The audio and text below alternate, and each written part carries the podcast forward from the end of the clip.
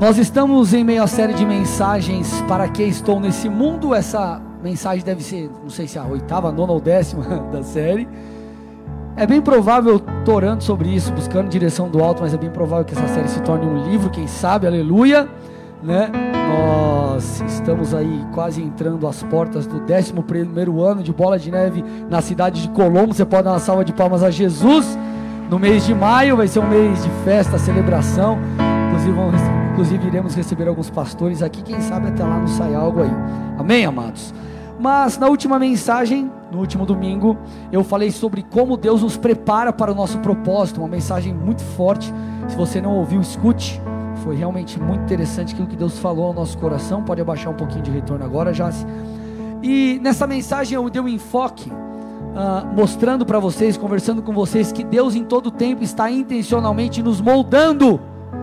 Deus em todo tempo está intencionalmente nos moldando para que sejamos quem Ele deseja, para que cumpramos a nossa chamada. E nessa intencionalidade divina, o Senhor usará situações do dia a dia, o Senhor usará desertos que enfrentamos, que atravessamos, o Senhor usará pessoas sem falar na graça e na unção que Ele derramará, derramará sobre mim e sobre você, como ferramentas sobrenaturais para nos levar além. Então, meus amados, ah, é como se nós estivéssemos uh, sendo treinados na escola de Deus. Repete comigo: escola de Deus. Olha a pessoa do seu lado e fala: Você está matriculado nessa escola ou não? Nessa escola, meus amados, nós temos muitas matérias.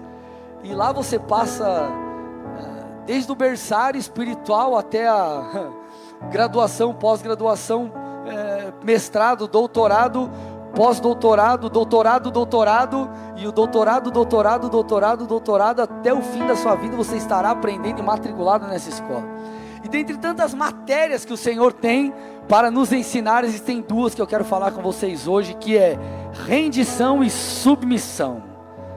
Rendição e submissão. Procura alguém pertinho de você, alguém bonito, cheiroso, e fala assim: hoje você vai aprender sobre rendição e submissão.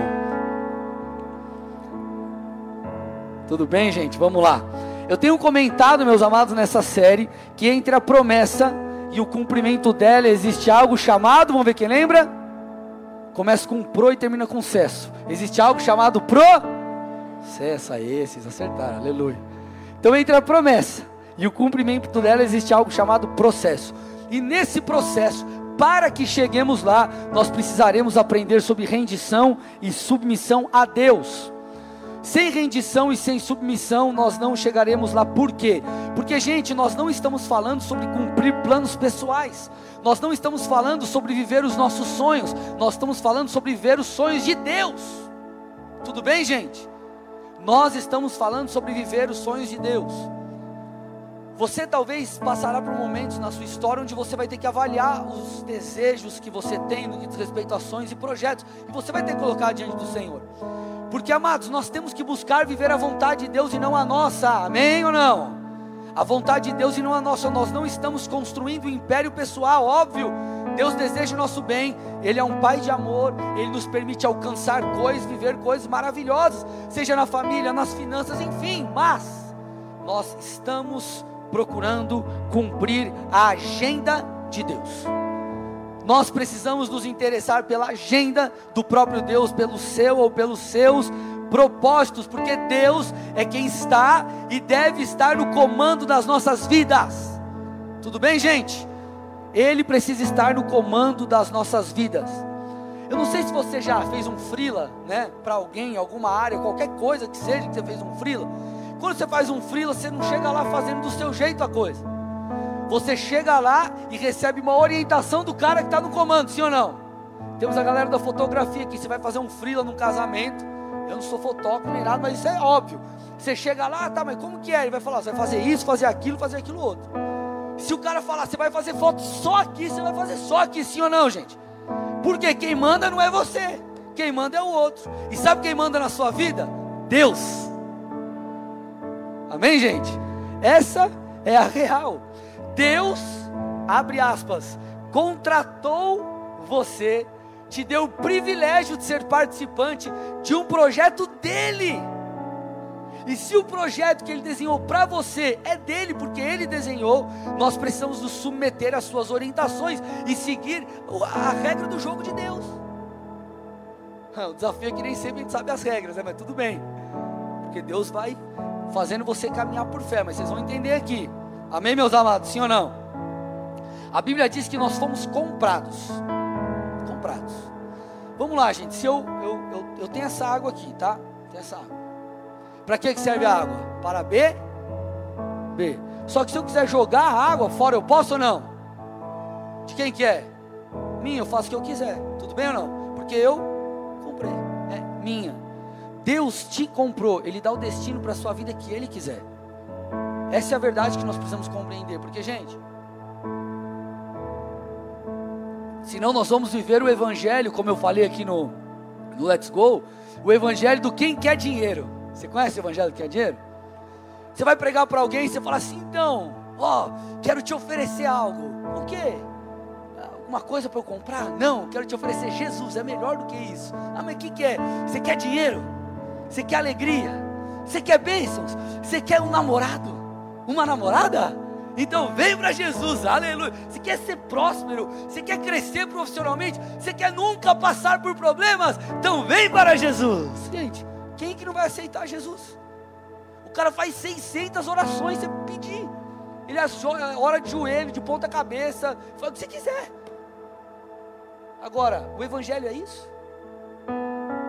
Ele é um pai de amor, ele nos abençoa, mas nós temos que entender uma palavra que significa escravo de Cristo, essa é a grande realidade. Nós somos seus servos, nós precisamos nos submeter, Ele é Senhor. Então, se eu fui comprado, Ele é meu dono. Agora, Ele é um dono, um, um, um Senhor que nos ama, porque inclusive nos chama de amigos se nós obedecemos e caminhamos com Ele. Então Ele é um Pai de amor, Ele é um Deus que deseja o nosso bem.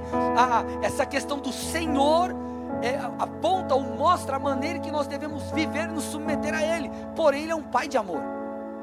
Vocês estão aqui ou não, amados? A vontade de Deus é boa, perfeita e agradável. Inclusive, as suas ordenanças são para o nosso bem, são para nos trazer segurança. A Bíblia diz, por exemplo, no que diz respeito a finanças, quando você semeia e tem uma aliança, ele diz, é, é, ele diz assim: Eu abrirei as janelas dos céus, faça a prova de mim, eu vou te abençoar. Então, até as ordenanças de Deus, elas são para o nosso bem. Só que fato é, Ele nos comprou, Ele é o nosso dono. E devemos a Ele rendição e, e submissão. 1 Coríntios 6, 19 e 20. 1 Coríntios 6. 19 e 20 diz assim: Será que vocês não sabem que o corpo de vocês é santuário do Espírito Santo, que está em vocês e que vocês receberam de Deus, e que vocês não pertencem a vocês mesmos? Porque vocês foram comprados por preço. Agora, pois, glorifiquem a Deus no corpo de vocês. Amados, entenda uma coisa aqui: nem o nosso corpo é nosso. Em que sentido? Nós temos que usar tudo que temos e que somos para honrar e adorar a Deus. Tudo bem, amados? Nós precisamos nos submeter a Deus, nós fomos comprados, nós precisamos nos render e nos submeter a Deus. Só que é, às vezes é difícil a gente ouvir isso. Cara, você precisa se render a Jesus. Cara, você precisa obedecer a Jesus. Cara, você precisa submeter. Por quê? Porque quando nós falamos de rendição, normalmente isso aponta para a perda, sim ou não, gente? Quem que se rende? Se rende quem perde a guerra, por exemplo. Se rende um criminoso lá que se rende às autoridades. Isso aponta para a perda. Então, normalmente a rendição ela está atrelada a algo ruim, a perder algo. Só que quando nós falamos das coisas do reino, quando nós falamos de uma rendição para com Deus, isso é algo nobre que traz promessas de bênçãos. Na verdade, esse essa é a grande, uma das grandes chaves do evangelho.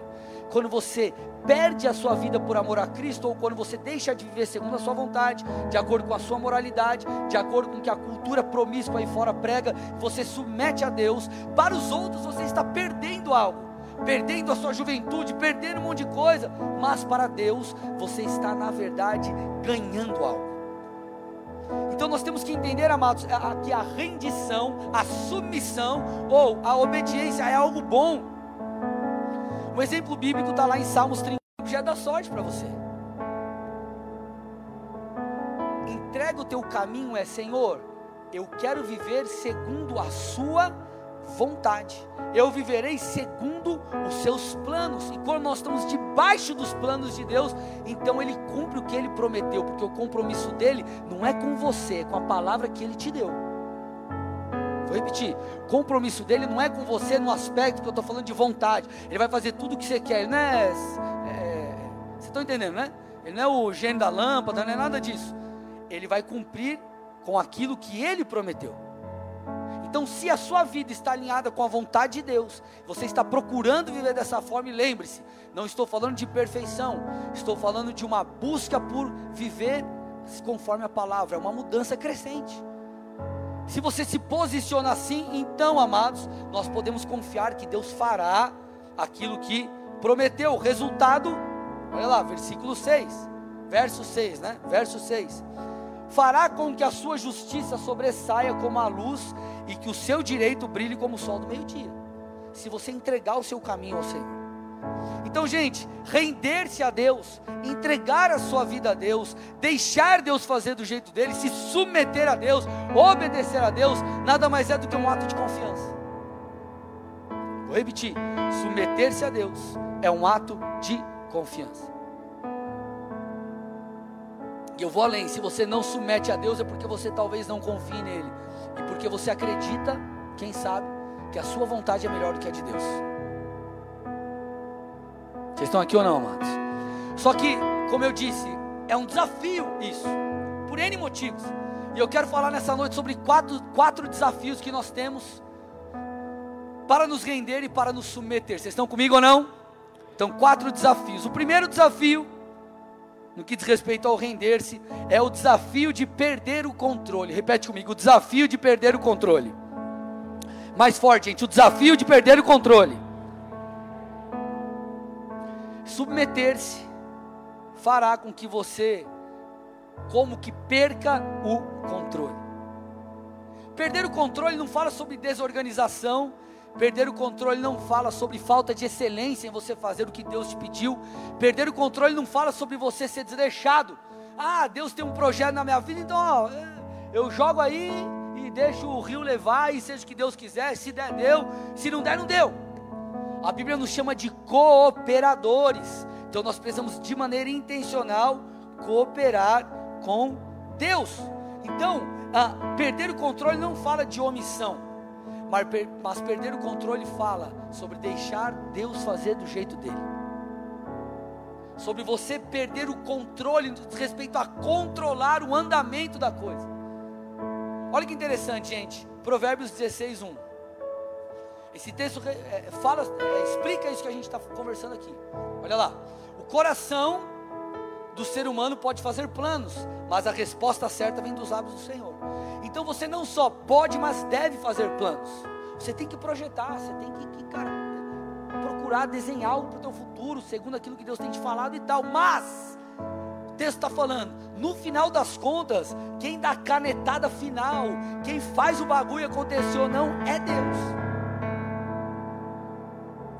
Tem um, um pastor, comentarista bíblico chamado John MacArthur, que ele diz algo interessante sobre esse texto. Ele fala assim: ó, a responsabilidade humana, então você tem que ser responsável, amém?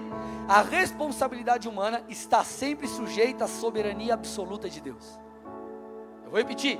A responsabilidade humana está sempre sujeita à soberania absoluta de Deus. Você vai fazer plano, você vai se preparar, você vai dar o seu melhor, mas Deus é quem está no controle. Porque se fosse apenas largar na mão de Deus e não fazer nada, sabe o que a gente ia começar a fazer? Colocar na conta de Deus o fato de sermos mandados embora do trabalho por a gente fazer tudo errado. E tem gente que faz isso. Não, mas é, Deus permitiu eu ser mandado embora. Ah, é, Deus permitiu? Como que era o teu trabalho? Ah, tipo, eu chegava, era para entrar às oito, eu chegava às dez e meia. E você entregava o que pedia? Não. Mas era muito trabalhoso? Não, então eu ficava jogando paciência no computador. Tem gente que. Alguém não sabe o que é paciência? Meu Deus, vou mudar os meus exemplos, né? Tá bom, você estava jogando Free Fire no celular. Ah, mas, mas não tem problema, pastor. Não, ah, tá tranquilo, faz isso mesmo. Aí os resultados, você batia a sua meta? Não. Eu tinha três anos de empresa, bati um mês. Irmão, pelo amor de Deus. Aí você quer colocar nas costas de Deus? O que, que Deus tem culpa da sua irresponsabilidade? Vocês estão aqui ou não, gente? Se fosse assim, tipo, né, larga na mão de Deus e tipo, né, é, nós colocaríamos a culpa em Deus pela nossa, uh, por não cuidar da nossa saúde. Não, mas Deus sabe essa enfermidade que eu tive, tá? Mas você se alimenta bem? Não. Só exercício físico também não. Ah, não, eu fumo, eu bebo, eu durmo duas horas por dia. Meu irmão, a culpa é de Deus? Então, amados, nós temos que tomar cuidado para não colocarmos a responsabilidade na, nas costas de Deus. Porém, por mais que façamos a nossa parte, Deus continuará fazendo as coisas do jeito dele. Vou repetir: por mais que você faça a sua parte, Deus continuará fazendo as coisas do jeito dele, porque Ele é Senhor. Tudo bem, amados? Vocês estão aqui comigo ou não? Deus continuará sendo soberano, porque Ele é. Agora, o que você precisa entender é que entregar o controle a Deus não fala de uma postura passiva, não é omissão, eu vou reforçar isso. Mas é uma postura ativa. Deus, eu oro, eu me preparo, eu busco, só que está em tuas mãos. Faça do seu jeito. Eu escolho intencionalmente deixar na mão de Deus, nas mãos de Deus. Olha o que diz Provérbios 3,5. Olha que interessante. Confie no Senhor de todo o seu coração e não se apoie no seu próprio entendimento. Gente, perder o controle fala sobre não confiar na nossa maneira de fazer as coisas, mas entregar para que Deus faça do jeito dele, porque o jeito dele é muito melhor que o nosso. Você pode dar glória a Deus aí ou não? Vocês estão entendendo aqui ou não, gente? O jeito de Deus é o melhor jeito. Então, se submeter a Deus fará com que você entenda a necessidade de, por vezes, perder o controle.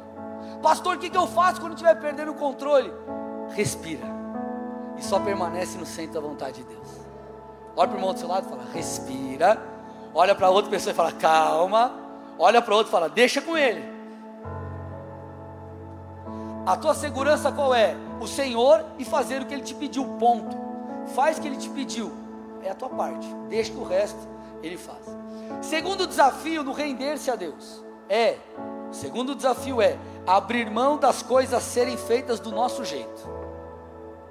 Abrir mão, estão ligados aqui um ao outro, né? Um ao outro. Abrir mão das coisas serem feitas do nosso jeito. Tem uma, um texto na Bíblia ah, que mostra que mostra muito isso. Gideão, gente, ele foi um dos juízes de Israel, sendo escolhido por Deus para libertar o povo da opressão das mãos dos midianitas. Só que algo muito interessante acontece com Gideão e com o seu exército. Abra comigo lá em Juízes 7, 1 a 3. Olha lá, Juízes 7, 1 ao 3. Então Jerubaal, isso é Gideão, se levantou de madrugada e todo o povo que com ele estava, e acamparam junto à fonte de Arode, de maneira que o arraial dos midianitas ficava ao norte deles, no vale perto do monte de Moré. O Senhor disse a Gideão: Olha lá, gente, olha que Deus disse para Gideão. Então, Gideão, se você for ver em Juízes 6, ele não queria ser esse juiz, esse líder para libertar o povo, ele não queria, mas então ele aceita. E quando ele aceita, ele fala: Beleza, vamos embora, Deus. Aí Deus dá a seguinte direção para ele: ó, Gideão, é demais o povo que está com você para entregar na, a, os midianitas nas suas mãos. Israel poderia se vangloriar contra mim, dizendo: A minha própria mão me livrou. Portanto, anuncie ao povo o seguinte: olha lá. Então Deus falou assim: Gideão, você achou que estava tudo bem, que essa galera era uma galera boa, né? Esses milhares, dezenas de milhares de soldados, top, é, vai ser bom, você aceitou e agora te respaldei com um monte de gente. Deus falou assim: Gideão, o negócio é o seguinte: você aceitou, só que o buraco é mais embaixo. Porque você não pode com toda essa galera. Se você for com toda essa galera, é, eles vão achar que for, foi a força do braço deles que libertou o próprio povo. E aí Deus fala assim: ó, Gideão, anuncia ao povo, ó, fala para essa galera que quem estiver assustado e com medo, saia da região montanhosa de Gileade e volte para casa. Só que olha o detalhe, gente. Ele falou: ó, galera, quem está com medo não precisa ir para porrada, não. Fica de boa, vai embora, pode ir embora, pode vazar. O texto diz que 22 mil homens voltaram e 10 mil ficaram. Olha que coisa linda, ele tinha 32 mil, 22 foi embora. O cara não queria aceitar a missão de Deus. Deus dá a missão, ele fala: opa, beleza, pelo menos tem 32 camaradas comigo, 32 mil. 22 mil vai embora. Só que Deus vai além. Deus tem o seu senso de humor com a gente, né, amado? Sim ou não? Né? Aí Deus fala assim, ó. Ah, ô Gideão, só que o negócio é o seguinte. Está lá no versículo, versículos 4 a 7. Ainda, esses 10 mil ainda é muita gente. Olha lá, imagina. E aí ele diz assim, ó. Faça esses 10 mil descer as águas, e ali eu os provarei para você. Aquele de quem eu disser, este irá com você, este de fato irá com você. Porém, todo aquele de quem eu disser, este não irá com você, esse não irá. Gideão fez com que os homens descessem as águas. Então chegou os 10 mil as águas. Então o Senhor lhe disse: Todos os que lamberem a água com a língua, como se faz o cachorro, esses você deve pôr à parte, separando-os daqueles que se ajoelharem para beber. O número dos que lamberam, levando a mão à boca, foi de 300 homens. Todos os outros se ajoelharam para beber a água. Olha lá, gente. Olha que interessante. Então Deus falou assim: ó, manda a galera para a água, vai ser um teste. Aqueles que se ajoelharem bonitinho e tomarem a aguinha igual piazinho de prédio, esse é um grupo. O outro é o grupo que é tipo cachorro, vai lamber, fica lambendo a água. 9.700 beberam água bonitinho, 300 lamberam. Sabe o que ele falou para Gideão? Tá lá, ó. Com esses 300 que lamberam a água, eu vou livrar vocês. Ai, que coisa maravilhosa. E eu entregarei os medianitas nas suas mãos. Diga a todos os outros que voltem para casa, gente. De 32 mil, ele ficou com 300 que lambiam água igual cachorro. De, 3, de 32 mil, ficou 300 que lambiam água igual cachorro. Não é 300 lá do filme. Ah, 300. 300 que lambiam água igual cachorro. Você consegue, gente, de verdade se colocar no lugar de Gideão? Só que Gideão ele precisou aprender a confiar. Ele precisou entender que Deus não faz as coisas necessariamente do nosso jeito, mas na grande maioria das vezes ele faz do jeito dele, que é o oposto ao nosso por vezes. E o interessante é que esse senso de humor divino, ele acontece muitas vezes no meio da batalha, onde você não tem mais como voltar atrás eu vou te usar, e vai ser uma bênção, e tal. Aí você fala, uau, que top, Deus vai me usar, Deus falou que vai me prosperar. Aí você fala, meu, vou ter um, vai ser top, e tal. Aí você começa, aí você se vê como José.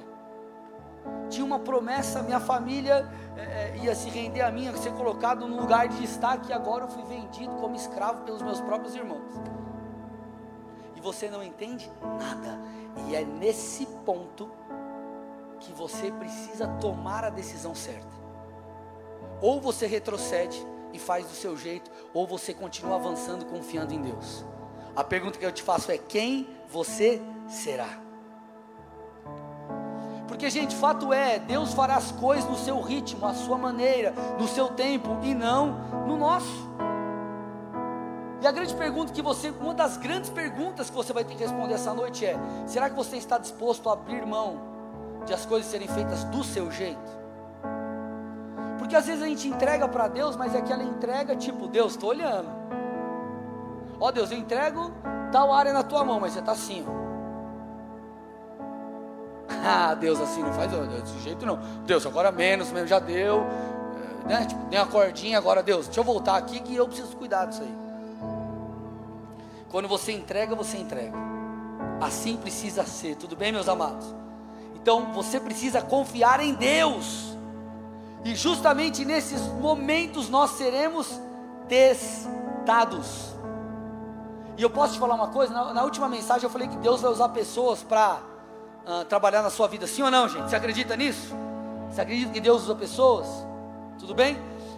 Deus vai muitas vezes testar a sua confiança, testar a sua submissão e a sua obediência no bom sentido, uh, nas situações mais inusitadas. É quando talvez lá no teu trabalho, teu chefe muda uma, sei lá, uma orientação que ele tinha dado, ou muda você de setor, ou não promove você quando ele tinha prometido que iria promover. Será que Deus está falando com alguém aqui ou não, gente? Aí será que você vai confiar em Deus, dando, continuar dando o seu melhor, ou você vai fazer corpo mole? Ou você vai desonrar? no sentido de, de, deixar de fazer o seu melhor, porque a Bíblia diz assim: ó, você tem que fazer como que para Deus. Amém, gente? É quando você recebe é, uma direção que, cara, é diferente daquela que talvez você esperava. É quando a sua expectativa ou as suas expectativas são frustradas. Nesses momentos, meus amados, nós vamos tomar uma decisão: ou nós brigamos com Deus, ou nós nos submetemos a Deus. Ou você olha e fala: Deus, você falou que faria tal coisa. Ou você se submete. Só que o ponto é: quando você reclama ou diz assim, Deus, o Senhor disse que faria tal coisa, Deus faria. Mas Ele disse que faria do jeito que você acreditou que Ele faria. Porque Deus tem um compromisso com a palavra que Ele deu, não com a expectativa que você criou. Vou repetir. Deus tem um compromisso com a palavra que Ele te deu, não com a expectativa que você criou. Porque, amados, nós somos pegos muitas vezes pelas nossas próprias expectativas. Nós criamos na nossa cabeça o caminho que achamos ser de Deus. Só que os caminhos de Deus não são os nossos. A Bíblia diz que o caminho de Deus é perfeito, e esse caminho perfeito, muitas vezes nós teremos no meio dele, na jornada, gigantes pedras, desafios, montes e vales. Então, amados, as expectativas, elas podem não ser cumpridas, mas as palavras proféticas serão. Vou falar novamente: as expectativas podem não ser supridas, mas as palavras proféticas serão. A coisa pode não acontecer do seu jeito, mas ela vai acontecer do jeito de Deus, que é o melhor jeito. Olha a pessoa do seu lado e fala: o melhor jeito é o jeito de Deus. Qual que é o nosso papel? Ouvir a voz do Senhor e não a nossa. O problema é que nós criamos expectativas e essas expectativas elas são como as nossas próprias vozes que confundimos e acreditamos ser as de Deus. É quando você se frustra? Porque você acreditou que tal coisa aconteceria em X tempo e não foi no X tempo, foi no, vai ser no tempo de Deus. Não, mas eu, olha, pastor, se eu tivesse, se eu pudesse fazer uma aposta, eu faria que esse ano que passou eu ia estar casada. Aí nem orar está orando, eles falam, ô oh, Jesus. Irmã, vai passando pela prova dando glória a Deus, aleluia não? Deus sabe o tempo, tudo bem, amados? Então nós precisamos aprender a ouvir a voz de Deus e obedecê-la. E Deus muitas vezes ele faz a coisa diferente da expectativa que nós criamos para que justamente cresçamos em fé. Porque se Deus mostrar para você todo o caminho, você não vai desenvolver a sua fé. Imagina, ó, ó, pense comigo. Deus fala assim, filho, ó, hoje eu vou fazer isso, amanhã aquilo, amanhã 9h35 é isso, 10h23 é aquilo, meio-dia e 12 é aquilo outro. Você precisa de fé para quê? Agora Deus fala, ó, eu vou fazer lá na frente tal coisa agora. Até você chegar lá, o que você vai passar, eu não vou te contar. Eu só te prometo uma coisa, eu estarei com você até o fim. Se é para Jesus, tem que ser forte, amém, amados?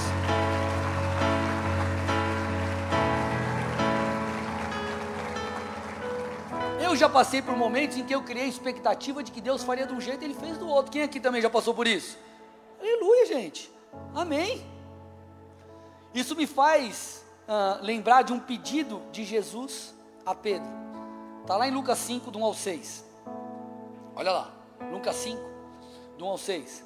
Aconteceu que Jesus estava junto ao lago de Genezaré e a multidão o apertava para ouvir a palavra de Deus. Então ele viu dois barcos junto à praia do lago. Os pescadores tinham desembarcado e estavam lavando as redes. Entrando num dos barcos, que era o de Simeão, Jesus pediu-lhe que o afastasse um pouco da praia, e assentando-se do barco ensinava as multidões. Quando acabou de falar, Jesus disse a Simão: Leve o barco para o lugar mais fundo do lago, e então lance as redes para vocês, as redes de vocês para pescar. Em resposta, Simão disse: Mestre, havendo trabalhado toda a noite, nada apanhamos, mas sobre a Sua palavra lançarei.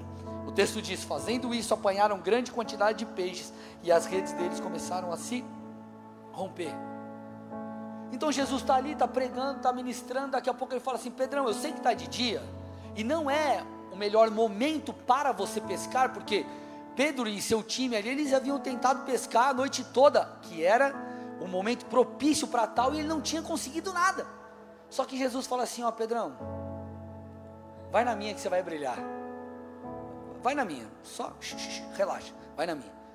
Aí Pedro diz assim: Senhor, né, parafraseando, Senhor, ó, olhando a circunstância, não é o melhor momento, mas sobre a Sua palavra eu irei. Então, quando eles lançam as redes, de acordo com a palavra de Deus, com o tempo de Deus, com o momento divino, então, querido, eles escolhem ou eles apanham uma grande quantidade de peixes. Isso era tão grande que a Bíblia diz que as redes começaram a se romper. Qual foi o fator aqui que produziu essa grande pesca, pesca milagrosa? O fator Pedro, rede? Não. O fator obediência a uma palavra.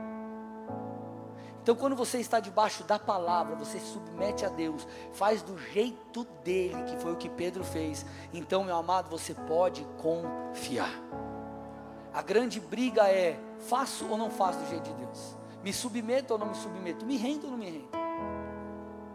Insisto ou não? Porque, a gente, entenda, a, gente, a gente precisa prestar muita atenção, por isso que eu, eu, eu recomendei que você escutasse a mensagem passada Deus vai usar pessoas para nos abençoar, para nos ensinar, para nos confrontar, para nos encorajar. Deus usa também pessoas.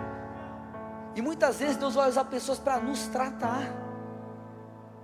para tratar o nosso caráter, para desenvolver o nosso amor. Gente, a Bíblia diz que nós precisamos, e é bíblico, tá? Suportar uns aos outros. Vai ter gente que você vai ter que suportar, irmão.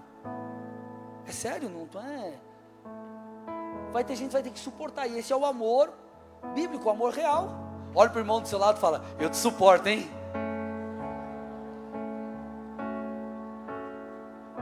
E Deus muitas vezes usa alguém para te ensinar a amar de verdade, a suportar.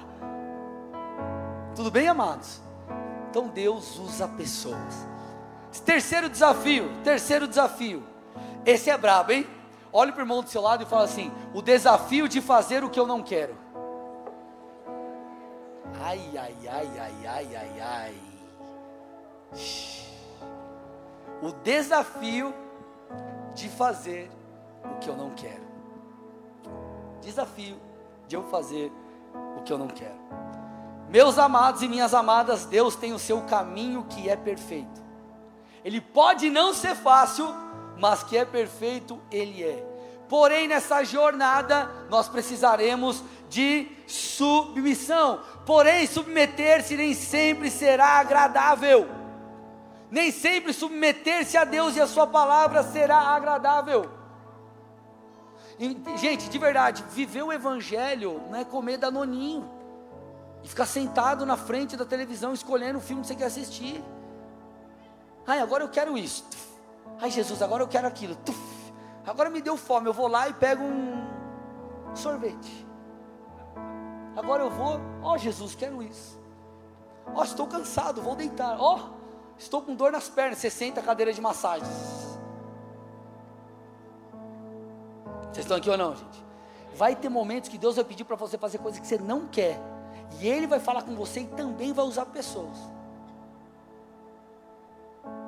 Eu, eu quero, eu, eu quero te, te fazer entender um texto que você sempre escuta.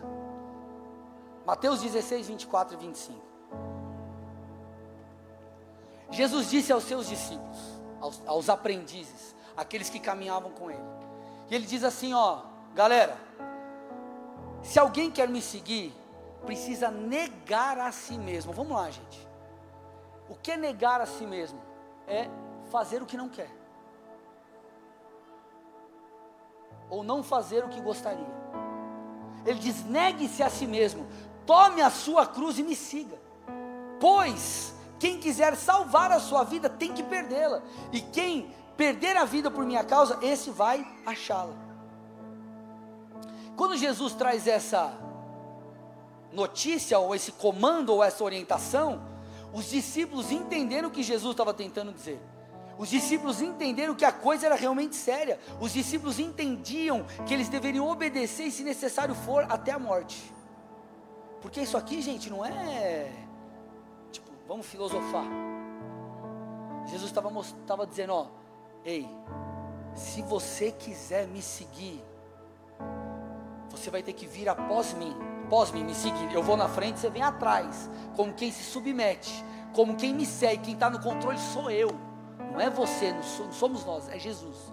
Então vocês vêm após mim, não é na minha frente. Eu não corro atrás de você, você que vem junto comigo, atrás de mim. E ele está dizendo: você tem que carregar sua cruz. Você precisa negar a si mesmo. Sabe como que a gente pode aplicar isso de maneira muito prática nessa pregação? Justamente entendendo que Jesus nos pedirá para fazer coisas que nós não queremos, mas que são necessárias. Nós teremos que fazer coisas que Deus quer, mas que a gente não quer. Vocês estão aqui, meus amados, sim ou não? Para que você seja preparado por Deus para chegar lá, porque em toda essa série eu estou te preparando, nós estamos sendo preparados pelo Senhor, nós estamos entendendo um caminho. Por que, que eu prego em série? Para você entender, para a gente fechar um assunto, para não ficar aquela coisa aleatória. Não, não, vamos, o que, que Deus, para onde Deus está nos guiando? Para lá, então vamos lá, vamos juntos, vamos entender passo a passo. E é o que nós estamos fazendo, Deus está te preparando. E Deus vai te preparar com muitas coisas que você não vai querer fazer. Deus vai frustrar, como eu já disse, as nossas expectativas. Gente, quando eu eu eu estava para casar, foi interessante que aquela história que vocês sabem que eu mudei de do Paraná para cá, eu, eu fui para uma agência, na época eu trabalhava no departamento jurídico do banco, e eu achava que Deus ia abrir uma vaga para mim no jurídico aqui em Curitiba, em Curitiba. E eu fui falar com a minha gerente, conversei com ela um tempo antes de eu casar, é, uns meses antes, eu falei, meu, vai dar certo, vai dar certo mas o Senhor ele frustrou as minhas qualquer expectativa que eu possa ter, porque ele fez diferente. Ele não só me mandou para um lugar que ia me tirar da zona de conforto, mas ele não fez nem no tempo que eu achava que precisava. Porque eu tive que ficar uns meses trabalhando em São Paulo, vindo no final de semana para Curitiba, pegando o busão depois do culto para ir para lá, passando a semana e voltando. Eu tive que, cara, sem saber se eu tenho que pedir as contas, sem saber o que ia acontecer. Casado. Então, Jesus não fez do jeito que eu queria, nem no tempo que eu esperava. Por quê? Porque quem manda é ele, ele queria me ensinar. Agora, eu fui sábio. Eu não olhei e falei, Senhor, negócio é o seguinte, ó. Tu tem que fazer desse jeito. Não, falei, Jesus, ó, eu gostaria que fosse assim. Mas faz do seu jeito, que seu jeito é melhor. E no final das contas, amado, como aquilo cooperou comigo, como eu amadureci. Querido, eu fui para uma área que eu precisei sair da minha zona de conforto. Eu tinha que fazer coisas que eu não queria, mas isso foi bom para mim. Porque na vida você não vai fazer coisas só que você quer.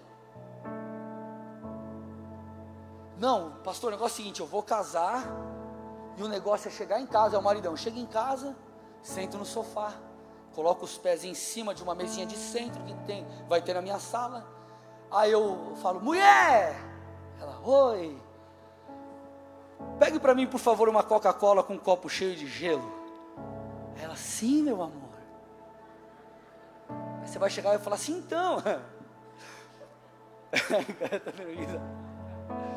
amor, ó, hoje eu quero comer filé parmejana. Ela, sim. Mas precisa comprar as coisas.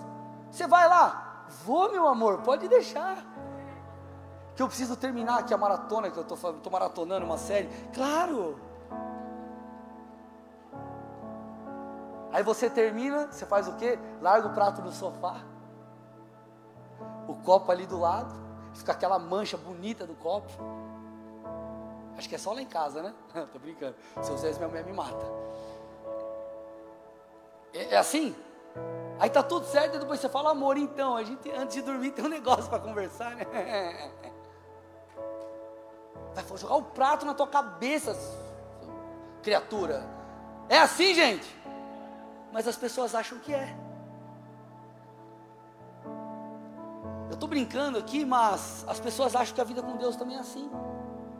E Deus vai fazer você ser provado, gente, de formas que, rapaz do céu. Só que você tem uma garantia: Ele não vai deixar você passar por provas que você não possa suportar. Ele é um pai de amor.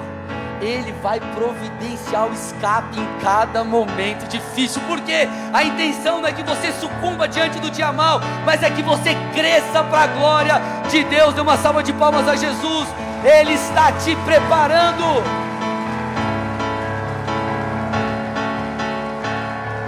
Agora vamos lá, você não pode ser mimizento, desculpa o termo, porque senão, gente, você não vai aguentar o tranco. Deus muitas vezes fará com que você saia da sua zona de conforto para você achar que eu estou falando coisa na minha cabeça. Vamos para alguns, alguns exemplos bíblicos. Vamos lá. Qual foi a grande intenção de Jonas? Ir pregar no lugar que ele sabia que ia ser tenso. O que, que ele fez? Ele foge, mas depois Deus faz um negócio simples com ele assim, tipo, manda uma tempestade no barco, ele estava fugindo ele se liga, fala, aí, a galera está sofrendo por minha causa, pode me jogar no barco, joga um grande peixe, ato de misericórdia de Deus, engole aquele homem, enfim, ele se arrepende ali no vento, e enfim, no final das contas ele prega e tudo acontece. Moisés, gente, ele queria ou não queria ser o libertador do povo? Não. Gideão também não queria. Paulo não se achava digno de ser chamado apóstolo, porém, todos esses homens serviram a Deus. Por quê? Porque ele sabia que a vida deles não girava ao seu redor, girava ao redor de Deus. Eles sabiam que Senhor era Deus e não eles mesmos. Eles sabiam que o foco, eu falei isso no Let's Go para a galera, o foco mudou. Quando você entrega a vida a Cristo, o foco não é você, o foco é Ele. O foco não é mais você, não é mais a sua vontade, a vontade dele, não é mais a sua vida, a vida dele. Não são mais os seus sonhos, é o sonho dele. Só que Ele é tão bom que quando você se submete, Ele te dá plenitude. Porque a plenitude não está em você conquistar as coisas que você almeja, mas está em você viver para Deus. Quem te dá plenitude é Deus. Colossenses 2, 6 e 7. Portanto, assim como vocês receberam Cristo Jesus, o Senhor, continuem a viver nele. Olha lá, presta atenção, ele está dizendo assim: ó, vocês receberam a Cristo. Agora você deu o primeiro passo, você entregou a tua vida a Jesus. Só que agora você tem que continuar. E ele diz: Olha lá, ó, continuem a viver nele. Então você entregou a tua vida a Jesus. Não fim. Você precisa continuar essa entrega. Como? Aí ele diz: ó, estando enraizados e edificados nele e confirmados na fé como foi ensinado a vocês, crescendo em ação de graças. Ele está dizendo o seguinte: a maneira que você tem que viver em Cristo não é uma maneira superficial, não é fazendo a sua vontade, não é fazendo as coisas do seu jeito, não é usando Deus como um pé de coelho. Óbvio, gente, Deus vai te abençoar, Ele é teu Pai, Ele vai te, Ele vai proporcionar muitas coisas maravilhosas, sonhos do seu coração Deus vai cumprir, como um Pai de amor. Só que o foco não é esse. E ele está dizendo: vocês têm que viver em Cristo enraizados, criar raiz, é ó, puf, grudar aqui, ó. Eu vou crescer para baixo, eu vou crescer em submissão, em rendição, abrindo mão da minha vontade, fazendo a maneira de Deus. Eu vou diminuindo para que Ele cresça. Então você cria raiz no Senhor e você então cresce, ou você constrói todas as coisas a partir dele. Então você finca raiz, você cria raiz, você se alicerça no Senhor, Ele é teu fundamento, e a partir disso, quando Ele se torna o seu Senhor, você começa a construir tudo para a glória dEle, para a glória de Deus, a partir de Sua vontade. Eu tive que abrir mão de sonhos para estar aqui hoje, e posso te falar, graças a Deus que eu fiz isso, porque hoje eu me sinto pleno. Vocês estão aqui ou não, amados? Então o foco é Cristo.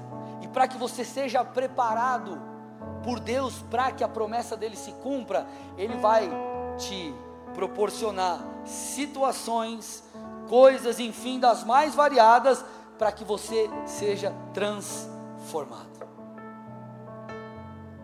E em meio a, a, todas essas situações nós seremos provados. Só que a prova, eu já falei, eu quero repetir, falei numa outra ministração.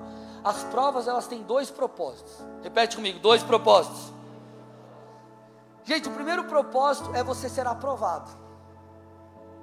Então, quando você passa pela prova, Deus te promove, você está apto, você faz uma provinha, provinha, ah, tirou aqui, sete, beleza, a média era seis, você tirou sete, passou, aleluia, glória a Deus, parabéns, você passa de ano.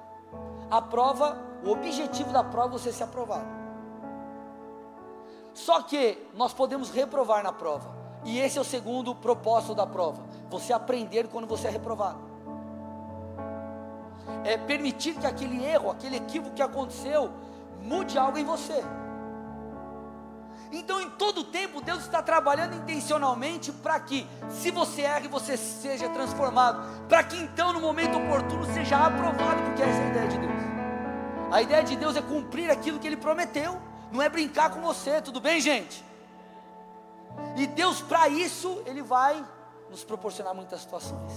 E você vai ter que fazer coisas que você não está afim, você vai, você vai ter que submeter a coisas que você também não está muito afim, e você, é isso aí.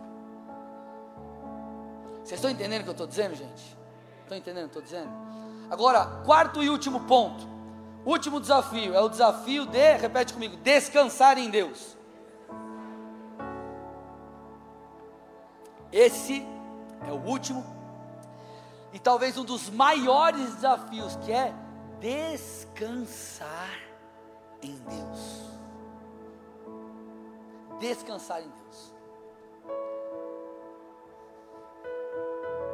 Existem momentos, gente, que não nos resta senão esperar.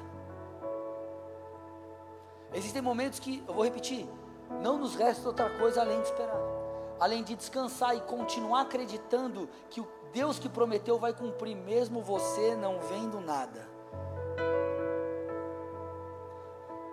Se José não tivesse acreditado, ele teria dado um jeito de sair daquela prisão. Ou ele teria dado, sei lá, tinha feito alguma coisa. Só que ele esperou. Davi foi ungido por Samuel como próximo rei de Israel. Ele teve que esperar muito tempo para ser ungido. E foi duas fases. Primeiro ele foi ungido em Hebron, depois sobre todo Israel. Então existe um tempo e no tempo de Deus, enquanto não acontece, você precisa aprender a descansar. E o que te traz o descanso para a alma é saber que Deus continua no controle. Se você está no centro da vontade de Deus, saiba, Deus está no controle, descanse na sabedoria divina.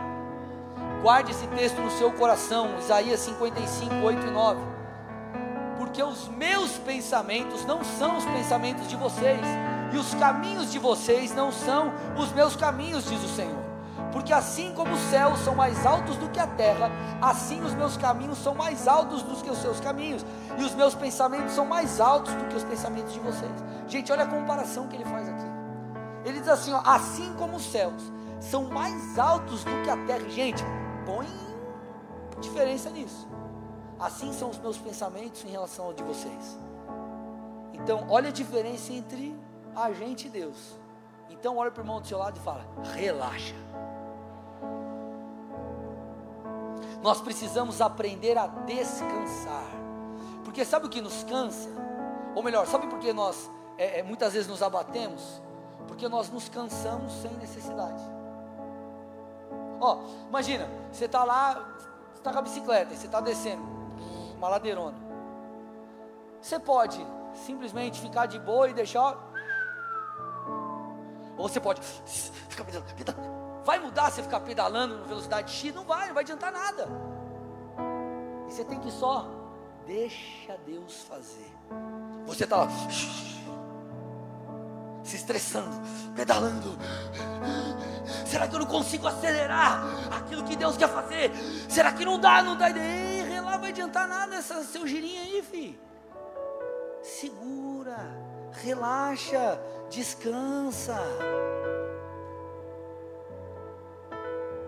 Gente, olha o que, olha o que Davi disse. Salmos 4:8. Salmos 4, verso 8. Em paz me deito e logo pego no sono, porque só tu, Senhor, me faz repousar seguro. Me faz repousar seguro. Você olha esse texto, você imagina é, Davi numa rede, tomando uma água de coco, né? Ó, oh, que legal, oh, o Senhor me faz é, pegar no sono, o Senhor me faz repousar tranquilo. Gente, se você dá uma olhadinha Dá uma olhadinha na tua Bíblia em Salmo 4. Você vai ver o contexto que Davi escreve isso. Davi escreve isso num contexto de angústia. Então ele está dizendo assim: ó, mesmo em meio a dias angustiantes, eu durmo, eu descanso, porque quem me faz repousar não é, não são as circunstâncias, mas é o Senhor que está no controle de todas as coisas. Dê uma salva de palmas a Jesus, aleluia.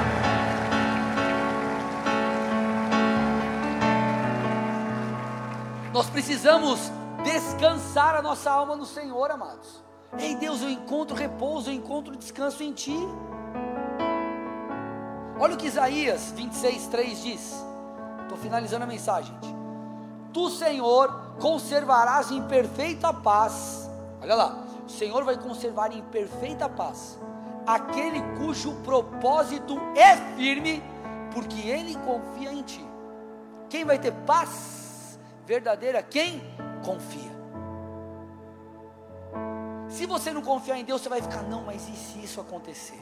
Mas e se aquilo acontecer? E se aquilo outro acontecer? E se tal coisa acontecer, irmão, relaxa. Você acha que o Deus do universo não pode mover um palitinho para te abençoar? Você acha que o Deus, dono do ouro e da prata, ele não tem, não pode mover o coração de alguém para ofertar algo na sua vida que você precisa, sei lá? Amados, ei, nós precisamos entender quem é o nosso Deus.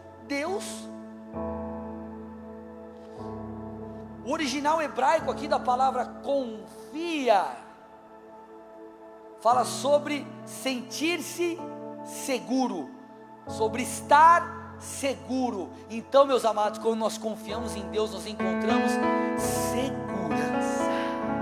Então você pode, ó,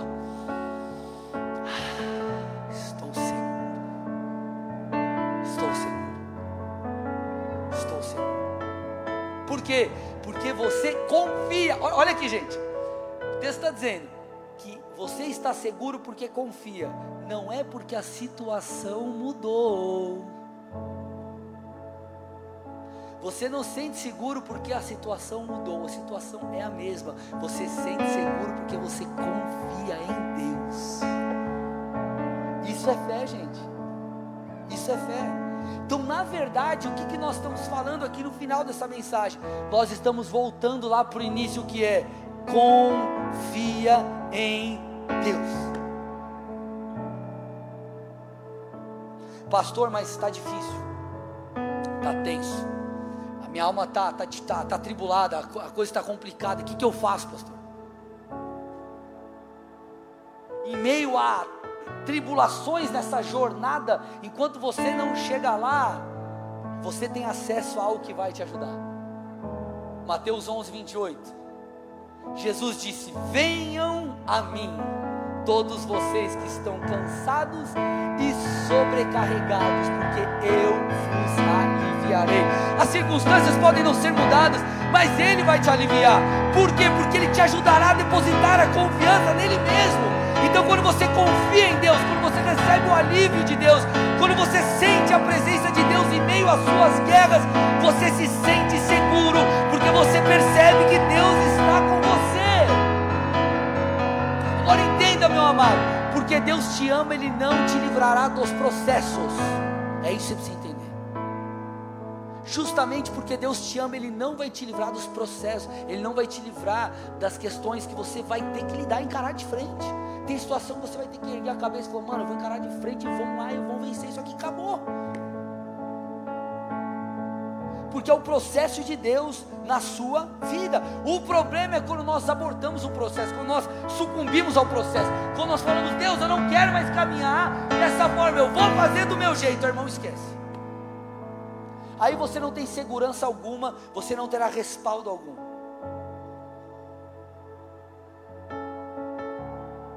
Olha que interessante, Hebreus 5, 8 e 9. Hebreus 5, 8 e 9. Ou melhor, volta para mim, põe no 7 primeiro. 7, 8 e 9.